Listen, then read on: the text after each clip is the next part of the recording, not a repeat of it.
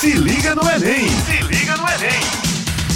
Olá, meu querido e minha querida. Tudo bem com vocês? Tudo bem com todos os nossos queridos alunos da Paraíba, né? E os seus professores do Se Liga no Enem Paraíba. Sou o seu professor de Física, Marcos Pimenta, e nós estamos aqui com mais um podcast reunindo o professor de Química, pode se apresentar.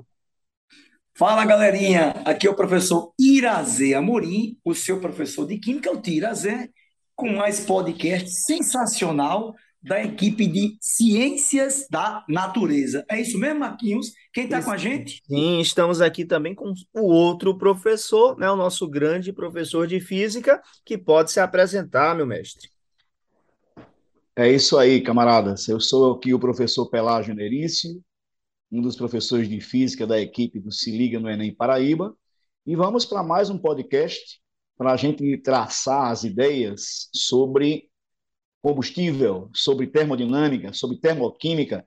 E vamos lá, é com você, Marcos. Aqui, né, somos os professores do Se Liga no Enem Paraíba. Estamos aqui na Rádio Tabajara, com o programa Se Liga no Enem, programa de preparação para o Exame Nacional do Ensino Médio, produzido pela Secretaria de Educação do Estado. O programa vai ao ar de terça a sexta-feira, a partir das 18 horas. Fica ligado aí, galerinha. Olha só, o professor Pelágio já deu aí um spoiler, né? Nós vamos conversar hoje sobre termoquímica, sobre termodinâmica e assim, eu não sou tão bom de títulos, mas eu pensei o seguinte, Irazê. Nosso título vai ser Motores de Carros, Combustíveis e Reações. Tá certo? O pessoal que está acompanhando os nossos podcasts, o último podcast aí dessa galerinha aqui, é, foi conversando sobre esse tema, né? Nós falamos sobre os gases, falamos sobre combustíveis, né? Uma discussão bem bacana nessa perspectiva. E hoje, o nosso foco principal vai ser falar do motor, né, as reações que ocorrem ali dentro e pensar no combustível, né, que é a estrela da, da nossa conversa aqui hoje, tá? Então, em introdução, vou dar uma puxada aqui para o meu lado, puxar um pouquinho de física. Professor Pelágio, né, pensando no conteúdo, o Enem está bem conteudista, então é bom o aluno estar tá ligado nisso, né? É, quando se fala de termodinâmica, nós pensamos nos gases, mas principalmente nas leis da termodinâmica. Então, o aluno que está se preparando aí está perguntando para você, professor Pelágio, o que, que eu preciso saber sobre as leis da termodinâmica? Quais são? Beleza. É o seguinte, a termodinâmica, na verdade, tem três leis. Uma é chamada lei zero da termodinâmica, que é a que diz que se um corpo, um sistema A está em equilíbrio térmico com o sistema B, e esse sistema B está em equilíbrio térmico com o sistema C, uma coisa óbvia, né? Os três estão em equilíbrio térmico entre si, eles têm a mesma temperatura. Então, sistemas que estão em equilíbrio térmico possuem a mesma temperatura. Isso é a chamada lei zero da termodinâmica. Mas as leis que fazem mesmo diferença e que serão fundamentais para a gente conversar sobre motores conversar sobre é, combustíveis, sobre reações, são as, a primeira e a segunda lei da termodinâmica. A primeira. Professor Pelágio, opa, tá aí? Deu, deu uma apagadinha aqui para saber. Mande um oi aí para a galera, ver se está tudo bem. Eu acho que é a chuva. A termodinâmica, para a gente ter uma ideia. Será? Opa, professor Pelágio está, está nos escutando?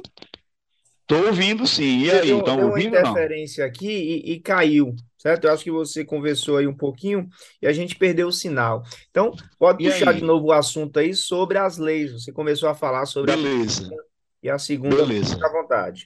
Beleza. Então, a primeira lei da termodinâmica, ela estuda as relações entre o calor, a energia interna e o trabalho. A gente pode entender o calor como energia térmica em trânsito, a energia interna, a energia associada às partes internas do gás, associada sobretudo à energia cinética, e o trabalho, vamos chamá-lo de energia mecânica.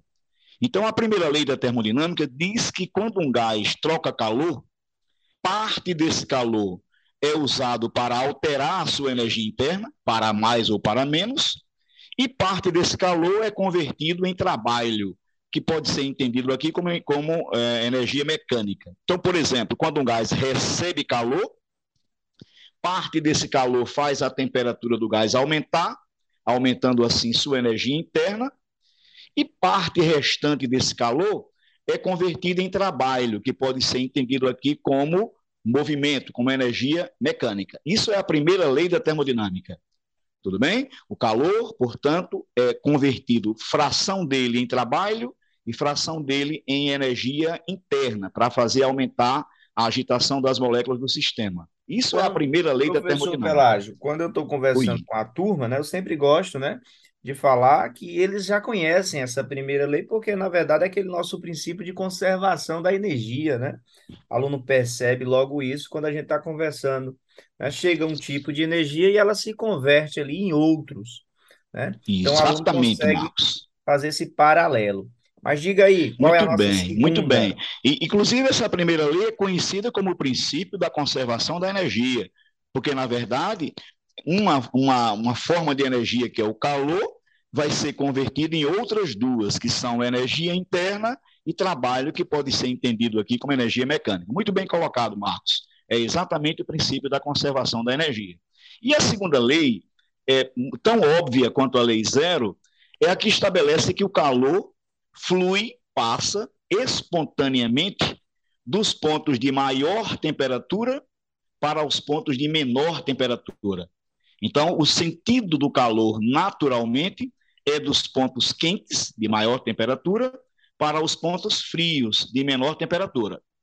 A, as máquinas térmicas, por exemplo, elas funcionam assim: retirando o calor da fonte quente, convertendo parte desse calor em movimento e rejeitando o restante desse calor para a fonte fria. Então, a máquina térmica usa esse sentido natural do fluxo de calor. Agora, existe também a máquina frigorífica, né? o refrigerador, o ar-condicionado, as máquinas frigoríficas de uma forma geral, que também trabalham entre fontes térmicas, respeitam as leis da termodinâmica, entretanto, nessas máquinas chamadas máquinas frigoríficas, refrigerador, o calor é forçado a seguir da fonte fria para a fonte quente. Como esse não é um processo natural, então, gasta-se energia para, que, para forçar esse sentido inverso da, do, da propagação do calor. Então, essas são as leis da termodinâmica, que a gente usa tanto nas máquinas térmicas quanto nas máquinas frigoríficas, e, claro, isso vai ter uma importância enorme na descrição dos combustíveis, que o professor Irazê vai conversar com você já já. Eu quero já já, Marcos, dê um espaço para falar sobre o motor elétrico, o motor, o motor térmico, o motor de combustão interna, sobretudo o motor de quatro tempos. Mas queria primeiro voltar para você que está aí no comando perfeito, dessa nossa, desse nosso podcast. E, e só complementando também a segunda lei, para dar a introdução né, à nossa temática, ela também traz a discussão, como você colocou, né, da, da, da máquina térmica. Né? A gente tem, tem, um, tem um enunciado dela que diz que há uma impossibilidade. Né? Você trouxe aí muito bem que colocou que aproveita né, uma parte dessa energia. E por que não se aproveita toda essa parte, professor? Não, não teria condição de aproveitar. E a segunda lei mostra uma impossibilidade, quando se fala de máquina térmica, que é você conseguir converter integralmente né, essa energia que chegou na energia útil, que seria o trabalho, a própria energia mecânica, né? Só para complementar a segunda lei. E nessa discussão de usar a energia, né, de, de, ter uma máquina térmica, eu preciso ali de uma substância trabalhante, eu preciso usar alguém para fazer, é, é, realizar esse trabalho. E aí nós temos uma discussão sobre os combustíveis. E aí eu quero puxar um pouquinho de química. E já chego com a pergunta nos peitos, assim, viu? Já chego, já, já parece aqueles memes de internet, já chega com, com, com, com Muita calma, peito, viu? Muita calma. Eu tô com um menino em casa, Irazê. Meu menino tem quatro anos, né? Tem uma discussão aí sobre combustíveis. Eu queria que você trouxesse né, uma visão né, sobre, pensando, né, quais são os combustíveis de hoje, o que, que a gente tem, está mudando muito rápido, né? A gente percebe uma mudança, mas e o futuro? Será que, que o meu filho, né, ele completar ali 18 anos, se eu tiver muito rico, sei lá, vendendo cachorro, alguma coisa para ganhar dinheiro na vida, e, e querer comprar um carro para ele, Aí, certo. que carro eu vou dar para ele? Você imagina aí um combustível do futuro? Então, a galera que está em casa, né? O homem é rico, viu, gente? Se você ver andar o homem aí, eu vou ficar calado que é melhor. Olha só. A galera que está em casa, hoje a gente tem no Brasil um leque de combustível que é bem importante, mas o principal continua sendo a gasolina, né? A gente não tem gasolina pura no Brasil, não vende gasolina pura. Quando digo pura, é porque o Brasil tem um percentual de etanol dentro dele, e o etanol ele tem duas funções na mistura de gasolina. É em torno de 24 a 26% da gasolina do Brasil é de etanol. Então ela serve para duas coisas. Ela diminui o impacto ambiental, né? ela diminui a questão da, do CO2 produzido, então, porque é, a nossa gasolina seria uma gasolina mais limpa, ela produz menos CO2 e ela é um antidetonante. O que significa isso, Marquinhos? Um antidetonante, Pelágio, é, é um aditivo que você põe para que a combustão, a, a, queima, a combustão ocorra no momento exato. Então, antigamente, a gente colocava um aditivo chamado tetra, tetratil chumbo, né, que era um antidetonante, para ter a combustão no momento correto. Então, olha só. E o Brasil tem uma coisa que nenhum país tem, não sei se você sabia, que é o carro flex. O carro flex ele foi inventado pelo engenheiro mecânico da Fiat, em Betim, Minas Gerais. E é uma é, tecnologia é, brasileira. Exatamente. Brasil, tá vendo o potencial é, que nós temos? Curioso, curioso. Não sabia, viu? Aprendendo. Não sabia? Aprendendo. o carro, carro flex é uma invenção brasileira que é exportada para o mundo todo. Então, a gente, o que é um carro flex? É um carro que ele, ele mede a, a, a mistura de combustível no tanque, ou álcool, ou etanol, ou gasolina, ou a mistura, e ele faz o cálculo estequiométrico. Existe um, um equipamento no carro chamado injeção eletrônica, que ele mede, preste atenção, você que está em casa, ele, ele mede a mistura que está no combustível, qual é o teor de álcool pela densidade, tá, gente? Qual é o teor de combustível de gasolina, e ele dosa a quantidade de oxigênio que vai entrar no motor, desculpa, a massa de combustível, e ele dosa o cálculo estequiométrico para poder entrar na proporção correta da reação química. Né, Marquinhos? Então veja que é, a gente não tem a menor ideia, mas o cálculo estequiométrico ele é feito o tempo todo pela injeção eletrônica. E quando a injeção eletrônica ela está desregulada, o carro consome muito ou o carro não anda bem, justamente porque ele não dosa a mistura combustível-oxigênio. Tá Tudo bem? cálculo erra no cálculo. E tem outro aparelho que ninguém sabe, que é uma sonda que tem no escapamento do carro, e ela mede qual gás sai pelo escapamento. Aí essa sonda, ela percebe o tipo de gás e ela sabe que se a combustão está ocorrendo completa ou incompleta, e ela dosa a quantidade de oxigênio que entra no combustível. Então, existe vários equipamentos eletrônicos para aferir se a combustão é completa ou não. Mas por que isso? Porque a combustão completa, a combustão completa, ela gera o máximo de rendimento da reação química. Se você não conseguir converter todo o combustível em CO2, você não vai ter a energia suficiente daquele combustível. Você não vai extrair o máximo de combustível. E aí tem problema. Tá, Marquinhos? Não sei se você é uma informação nova para você. Mas continuando ainda sobre a questão de alguns combustíveis, existem combustíveis, gente, que são problemáticos. Quais são? Os que têm cadeia carbônica muito grande. E aí a, você precisa de uma quantidade muito grande de oxigênio para ocorrer a combustão. Aí, para poder ocorrer a combustão completa, foi inventado um aparelho chamado turbo. Então, você vê as caminhonetes, ela tem uma palavra assim, turbo são turbinadas, os caminhões são turbinados. Então, qual é a função do turbo? Uma das é aumentar a oferta de oxigênio porque a cadeia do óleo diesel é muito grande e para garantir que aquela combustão seja completa. Então, galerinha, preste atenção. Quando você vê um caminhão velho, um ônibus velho, aquela fumaça preta, aquilo é fuligem. Aquela fumaça preta indica que a combustão é incompleta. Então, caminhões antigos, caminhonetes, elas não têm o turbo, daí a combustão é dita incompleta. Porque aí é justamente o que não pode acontecer de jeito nenhum, que você libera uma série de poluentes e aí não gera energia suficiente. Tudo bem, Marquinhos? Show, show. Eu ia perguntar, não sei se, se tem a ver, né? Esses carros turbo tem alguma coisa a ver também com essa alimentação de oxigênio para o motor trabalhar tem, melhor? Tem, tem também. Porque, por exemplo, falar um pouco sobre o futuro que você me perguntou, já que eu estou pegar aqui o embalo, né? Que eu vou pegar o carregador de celular já já é o seguinte. O futuro, Marquinhos, de, de, dos combustíveis seria o biocombustível, né? Então, um aluno perguntou, professor, um biocombustível é retirado o óleo de soja, óleo de mamona? Não, não é como o aluno imagina que você extrai o óleo do dendê, o óleo da mamona e você vai lá e mistura no óleo diesel. Não é assim. Só para poder ter uma, uma, parte de bioquímica, um, um, óleo, gente, ele é um éster.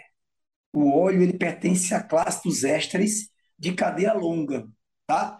Então fica difícil a queima de um óleo. Então se você quando você coloca, Marquinhos, um óleo de soja, um óleo de dendê como combustível, ele é difícil queima. E aí ele passa por um processo chamado transesterificação, que é justamente a transformação de um óleo de uma cadeia longa para uma cadeia pequena, e aí você consegue quebrar a cadeia, facilitando a sua combustão. Então, eu quero que você, o aluno, decore isso aí, esse termo, transesterificação, é a conversão de uma cadeia carbônica de óleo, que é um lipídio, que é muito grande, em uma cadeia menor para facilitar a combustão.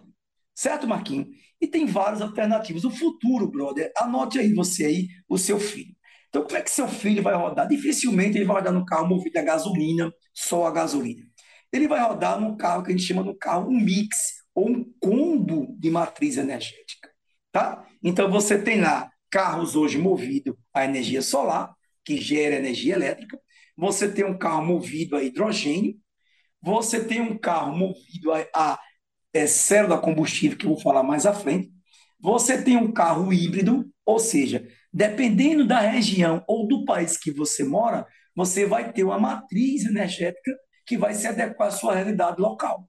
Então, não vai ser um padrão mundial. Então, você não vai ter, por exemplo, um carro produzido em larga escala, ele vai rodar no mesmo combustível. Não, depende do local onde esse carro vai rodar, que ele vai ter um mix de combustível eh, de acordo com o local ou a região onde esse carro circula.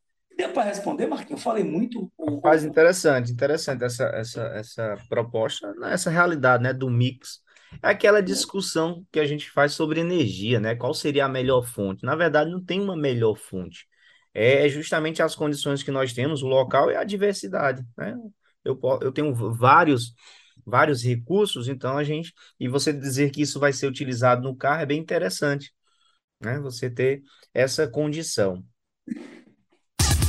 Se liga no Enem! Se liga no Enem! Então vamos, vamos falar um pouquinho sobre motor. Você quer complementar mais alguma coisa sobre o combustível? Não. Eu, eu, vou, eu vou pedir para o professor Pelágio falar um pouco sobre o motor, que eu vou pegar um carregador do celular aqui, meu celular está descarregando, para dar uma força a vocês. Beleza, Marquinhos?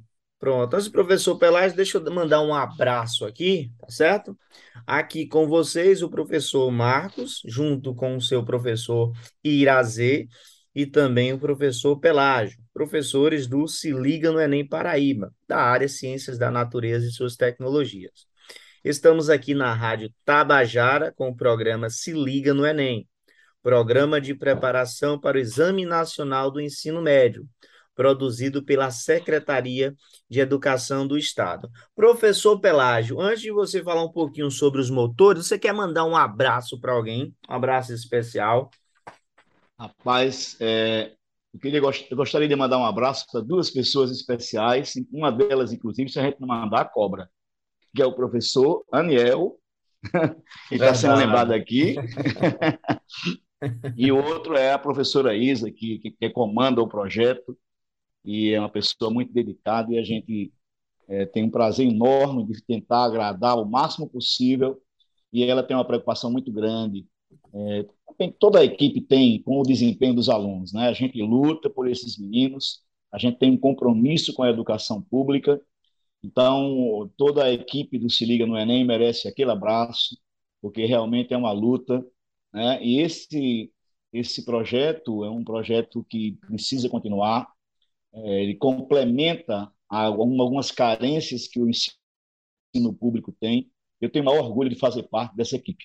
E trabalhar verdade, com professores como você. Um abraço aí para os nossos coordenadores. Professor Irazi, quer mandar um abraço especial para alguém? Não eu, não, eu não gosto de mandar abraço para Aniel, não, porque ele cobra. A gente abraço tem que ser espontâneo. tem que mandar um abraço para quem não cobra, né? Tá certo, tá certo. Não, Aniel, é, é, a Aniel e Isa, o que Pelágio, a galera que está em casa aí, o que Pelágio falou aí, o braço e as pernas da gente, sim, esse pessoal para organizar essa equipe e a coisa não, não vai não, mas eu quero mandar um abraço especial para a galera de Itabaiana, né, aqui que a gente vai, vai dar, fazer um, um mega aulão lá, então a galera aí de Itabaiana, um beijão para vocês, Itabaiana e região, né, aquela região toda ali, tá? Um beijão Na verdade, eles vão escutar esse podcast depois do nosso show de ciências, das nossas oficinas lá, né? Isso, então, eu tenho certeza que vai ser um sucesso. Deixa eu fazer o seguinte, conversou um pouquinho sobre os combustíveis, trouxemos aqui também as leis da termodinâmica, a parte conceitual, né, fundamental ali para o Enem. Então vamos, vamos pensar no motor, né? O motor funcionar, ele precisa do combustível. Nós conversamos. Mas e os motores, professor Pelágio? Né? A gente fazendo um comparativo do que já tem hoje, quais os avanços, né? Pensando no, no, no motor a combustão interna. Hoje nós temos aí já disposição. Disposição não, né? Que eu ainda não sou empresário para vender cachorro caro, não tenho condição de comprar um carro elétrico. Mas um dia eu acho que eu vou comprar um carro elétrico. Tá? Eu queria que você conversasse um pouquinho sobre esses motores. Tá bom? Fica à pois é, vontade. Pois é, Marcos, aí. a gente. Simbora. A gente não pode dissociar nunca da, do Enem, né? A gente está sempre pensando em produzir conhecimentos para que o menino possa fazer uma boa prova. Então, uma coisa importante é que os carros que ainda estão aí pela rua, a gente sabe que no Brasil a gente tem ainda uma quantidade pequena de carros elétricos. Para ter uma ideia, até 2018 nós tínhamos pouco mais do que 10.600 carros elétricos nas ruas do país. Mas de 2018 a 2019, esse número passou para 22.500 veículos. Quer dizer, praticamente dobrou. E hoje, em 2022, a gente já está rodando aí os 35 mil veículos circulando pelas ruas. Bom, pode parecer muito, né? mas ainda está longe. Você tem uma ideia? É, é insignificante Noruega, né, esse número. É, é, é, é muito pequeno ainda, muito pequeno. Você vê a Noruega, por exemplo, é o primeiro país do mundo que tem mais de 50% dos carros novos que são elétricos. Mais de 50%. E na ordem vem depois Islândia, Finlândia e Suécia. Né? Alguns países do, da Europa já determinaram que 2035 é a data limite para que circulem carros queima, queimando combustível fóssil. Vai e o estado da Califórnia só, só carro elétrico, né? É, é, realmente isso só aí da Europa. Elétrico. Depois 2030, a partir de 2035, só carro elétrico. Só e o estado americano, viu, Pelágio? Da Califórnia Sim. também. É até 2035 a Califórnia sem carro a combustão. Pois é, é uma tendência mundial que a gente vai aos poucos chegando lá. Mas eu gostaria, Irazei e Marcos, de falar um pouco do carro de combustão interna, do motor de quatro tempos. Que quatro tempos são esses que a gente fala tanto desses motores? São os seguintes: o primeiro tempo é o chamado tempo de admissão. Nesse tempo, a válvula de admissão é aberta para entrar combustível e ar. Nesse momento, o cilindro desce, há, portanto, uma expansão e entra o combustível com o ar. Nesse momento, quando o cilindro fica embaixo, esse é o tempo de admissão. As válvulas estão fechadas, tanto a de admissão quanto a de exaustão, e o cilindro começa então a fechar, começa então a comprimir. Esse é o chamado tempo de compressão, é o segundo tempo. Então, o primeiro tempo é o tempo de admissão, em que a válvula de admissão abre para entrar combustível e ar. e o cilindro, o pistão do cilindro desce para essa mistura entrar. A válvula fecha e o cilindro começa a subir para comprimir. Esse é o segundo tempo, o tempo de compressão. Quando a mistura combustível e ar está comprimida no limite, aí vem o terceiro tempo, que é o tempo de explosão, que é quando a vela solta uma centelha elétrica e essa centelha tem a função de queimar o combustível. É o momento da queima para obter a energia desse combustível e convertê-la em movimento. Esse é o tempo, terceiro tempo, que é o tempo de explosão. Acendida essa centelha, queima o combustível, o pistão novamente desce, empurrado por essa força da, causada pela queima, e vem o quarto tempo, que é quando abre a válvula de exaustão ou de escape, e o pistão sobe, expulsando os gases resultantes da queima do combustível. Esses são, portanto, os quatro tempos, quatro tempos do motor de combustão interna: admissão, compressão, explosão e exaustão ou expulsão. São os quatro tempos. Só que esses motores poluem muito, poluem muito. Existem dados aqui de algumas instituições que mostram que cerca de 72% da emissão de gases do efeito estufa são emitidos por esses carros que queimam combustível fóssil. Quer dizer, é uma coisa muito séria. Mas aí estão chegando aos poucos, o nosso país está engatinhando, mas está chegando aos poucos, os carros elétricos, que trazem, então, vantagens enormes. Vantagens enormes. Para se ter uma ideia, a, a queima de combustível causa todo esse estrago ambiental, mas os carros elétricos vão reduzir não apenas a emissão de poluentes, a redução também de barulho, de ruídos e principalmente o rendimento. Você sabe que o rendimento desses carros que estão queimando combustível fóssil não chega a 35%. Enquanto que os carros elétricos têm um rendimento que beira aí os 95%. É uma tendência que não tem como voltar. Então, Marcos, eu quis lembrar nesse momento para os meninos, para as pessoas que estão ouvindo o nosso podcast, a importância do conhecimento desses, desse motor de quatro tempos e o que acontece em cada um desses tempos. Recentemente, teve uma questão no Enem que tratava exatamente do motor de quatro tempos e falava do ciclo de Otto, Otto com dois T's, que é o ciclo mais usado nos veículos que queimam combustível que estão nas ruas.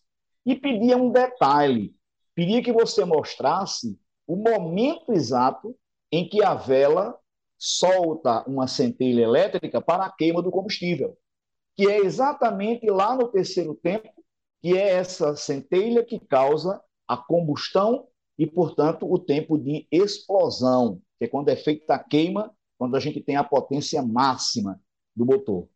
Então, eu quis lembrar para os ouvintes o motor de quatro tempos. Depois, se houver um espaçozinho, eu quero ver falar um pouco do carro elétrico, para falar a composição, para fazer falar dos tipos de motor. Tem um motor que usa bateria, tem um motor que usa a célula. Professor célula, usa então. Professor Pelagio, fique à vontade, porque eu vou puxar o professor de Química, eu vou aproveitar nessa sua exposição sobre o motor elétrico, a gente, a gente pode conversar também sobre bateria. Então, você falou Beleza. sobre motor, né? Quatro tempos, combustão interna. Então, pode trazer também Isso. aí, nesse momento, a discussão sobre o, o, motor elétrico, né? Beleza. Vamos então fazer isso agora. Muito bem. A, a mecânica do, do motor elétrico é muito mais simples do que o motor a combustão. Tanto na quantidade de componentes, como no próprio princípio de funcionamento. É muito mais simples mesmo. Para ter uma ideia, ele vai ter uma bateria que é recarregável, ela é responsável por armazenar energia elétrica que vai movimentar o carro. Ele tem um inversor que converte a corrente elétrica contínua da bateria em corrente alternada, que é direcionada para o motor de indução. Quer dizer, ali vai haver um movimento, nós vamos ter a indução eletromagnética que vai gerar o torque. Então, tem a bateria, o inversor, tem o motor de indução, que recebe a energia enviada pelo inversor, e esse motor de indução é acionado pela eletricidade que aciona os mecanismos responsáveis por fazer o carro se mover, Então, bateria, inversor, motor de indução. Aí existe ainda um sistema de recuperação de energia, que é formado por dispositivos que recolhem ou recuperam a energia cinética gerada na desaceleração do veículo. Ou seja, é uma espécie de recarregamento da bateria. A gente hoje, nos carros que estão na rua, já tem essa, esse tipo de trabalho. A, a, o próprio carro em movimento está gerando energia para a bateria. Mas esse sistema que, a, que atua nos carros elétricos, ele recolhe a energia cinética da desaceleração, da frenagem, para reutilizar. Então, essas baterias do carro, elas é, têm capacidades variáveis, né? o armazenamento é feito a partir de tecnologia de íons de lítio, material líquido que funciona como eletrólito, o que possibilita que os íons se movam do polo positivo para o negativo, gerando corrente elétrica e movimento. Então, as baterias são recarregáveis, usando já a tecnologia de lítio. Existe pro, eh, projeto já em testes usando grafeno, baterias que vão ter um rendimento melhor, vão ter um desenvolvimento mais efetivo, e esses, esses carros elétricos realmente têm uma função social muito importante. Bom, a recarga pode ser feita com, com 110 com 220 volts, né? Existem é, é, é, é carros que são 100% elétricos, os carros chamados de BEV, que são veículos elétricos à bateria, e existe também os que são movidos com célula de combustível. Esse aí é uma novidade no mercado, que, que combina hidrogênio e oxigênio para produzir eletricidade. Então, as vantagens são enormes do carro elétrico. Eles não emitem ruídos incômodos, nem geram poluentes, a própria condução do veículo é mais fácil, uma vez que o mecanismo do motor sofre menos atrito em comparação com o motor a combustível. O aquecimento é mínimo, uh, os materiais que têm resistência elétrica vão aquecer, mas o aquecimento é mínimo. A manutenção é muito mais barata, os reparos chegam a ser 70% menores em relação aos carros convencionais. O carro elétrico é cerca de três vezes mais eficiente que o motor movido a gasolina. O motor movido a gasolina é 30%, 35%. O motor a elétrico chega a 95%. Né? tem um sistema. Ela... Eles possuem. Falar. É, mas a gente tem um gargalo aí, nisso que você falou, um gargalo econômico. É o lítio. Isso. Entendeu? O lítio, ele é um metal alcalino, extremamente raro, de íons de lítio e é a, a, a procura por esse metal é altíssima. Né? Se usa o lítio especificamente devido à baixa densidade, ele é um metal extremamente leve, tá? é menos denso da tabela periódica, muito reativo, e aí existe esse gargalo, tá? um gargalo econômico, que é justamente a procura por lítio. Porque, por exemplo, uma bateria de carro convencional hoje é de chumbo. Então, o chumbo é extremamente denso. Então, a bateria de carro pequena hoje pesa 15 quilos, ou seja, e aí por causa do chumbo. E existe esse gargalo também, é do lítio. Né? E existe outro gargalo também, que é o imposto do governo, que não, não ajuda na hora da compra do carro elétrico. Então, o governo mesmo assim não ajuda, né? O que diferente dos países que você falou aí, justamente isso. Eles têm um, apoio do governo para a compra do carro elétrico. Ok, é verdade, Wesley. Só para É verdade. É verdade. Os incentivos lá fora são muito maiores, é... Não, é, não, é, fácil. E é... você chamou atenção para um detalhe importante, né? A, o lítio realmente é, é, é, é raro e é. já estão começando a correr para outros setores, né? O grafeno, enquanto a tecnologia está exigindo coisas avançadas, o custo desse carro elétrico fica realmente uma coisa complicada. Mas, é como você falou, é uma tendência dificilmente os nossos netos e bisnetos vão estar usando combustível é, só a gasolina, combustível só fóssil, combustível é, líquido. É muito provável que isso vá mudando. Mas, é como você falou, as tendências estão aí. O grafeno já está sendo pesquisado, já está em testes para ver, a, porque se percebe que vai ter um gargalo grande, não tem é. dúvida. E outra coisa, outra coisa, a gente já tem crise energética, crise de energia elétrica, sem os carros elétricos estarem funcionando. Você imagine quando todos esses carros que a gente vê na rua forem elétricos. De onde é que vem toda essa energia? Então, é, é um projeto que precisa ter realmente muito estudo. Aí eu queria claro, saber já existem os carros solares, né? Já essa, essa solares, sua, mas... Essa sua ideia aí, o que você levantou aqui, eu quero saber de Marquinhos, se eu tenho um tempo, um pouquinho de tempo para falar um pouco sobre isso, sobre a Não, questão é justamente da... o que eu ia puxar agora, né? O professor Pelágio é. falou sobre o motor, e ali no carro elétrico nós temos um elemento fundamental que você já provocou aí também, né? Que é a bateria, né? Também as reações isso. químicas que ocorrem. Então você tem aí, vou lhe dar quatro minutos, viu? Gastou não. Eu bem rapidinho, só para a galera que está em casa, para ter uma diferença muito grande, é o seguinte: Pelas falou sobre célula combustível. Que danada é isso? O que seria essa célula combustível? Então, pessoal que está em casa, por favor, preste atenção. Célula combustível é um tipo de pilha. Tá? pilha é um dispositivo onde você tem uma reação química, onde essa reação química, de forma espontânea, cuidado, de forma espontânea, consegue gerar eletricidade através de uma reação de redox. Então, existem dois tipos de eletroquímica dividida em dois ramos. Por favor, preste atenção.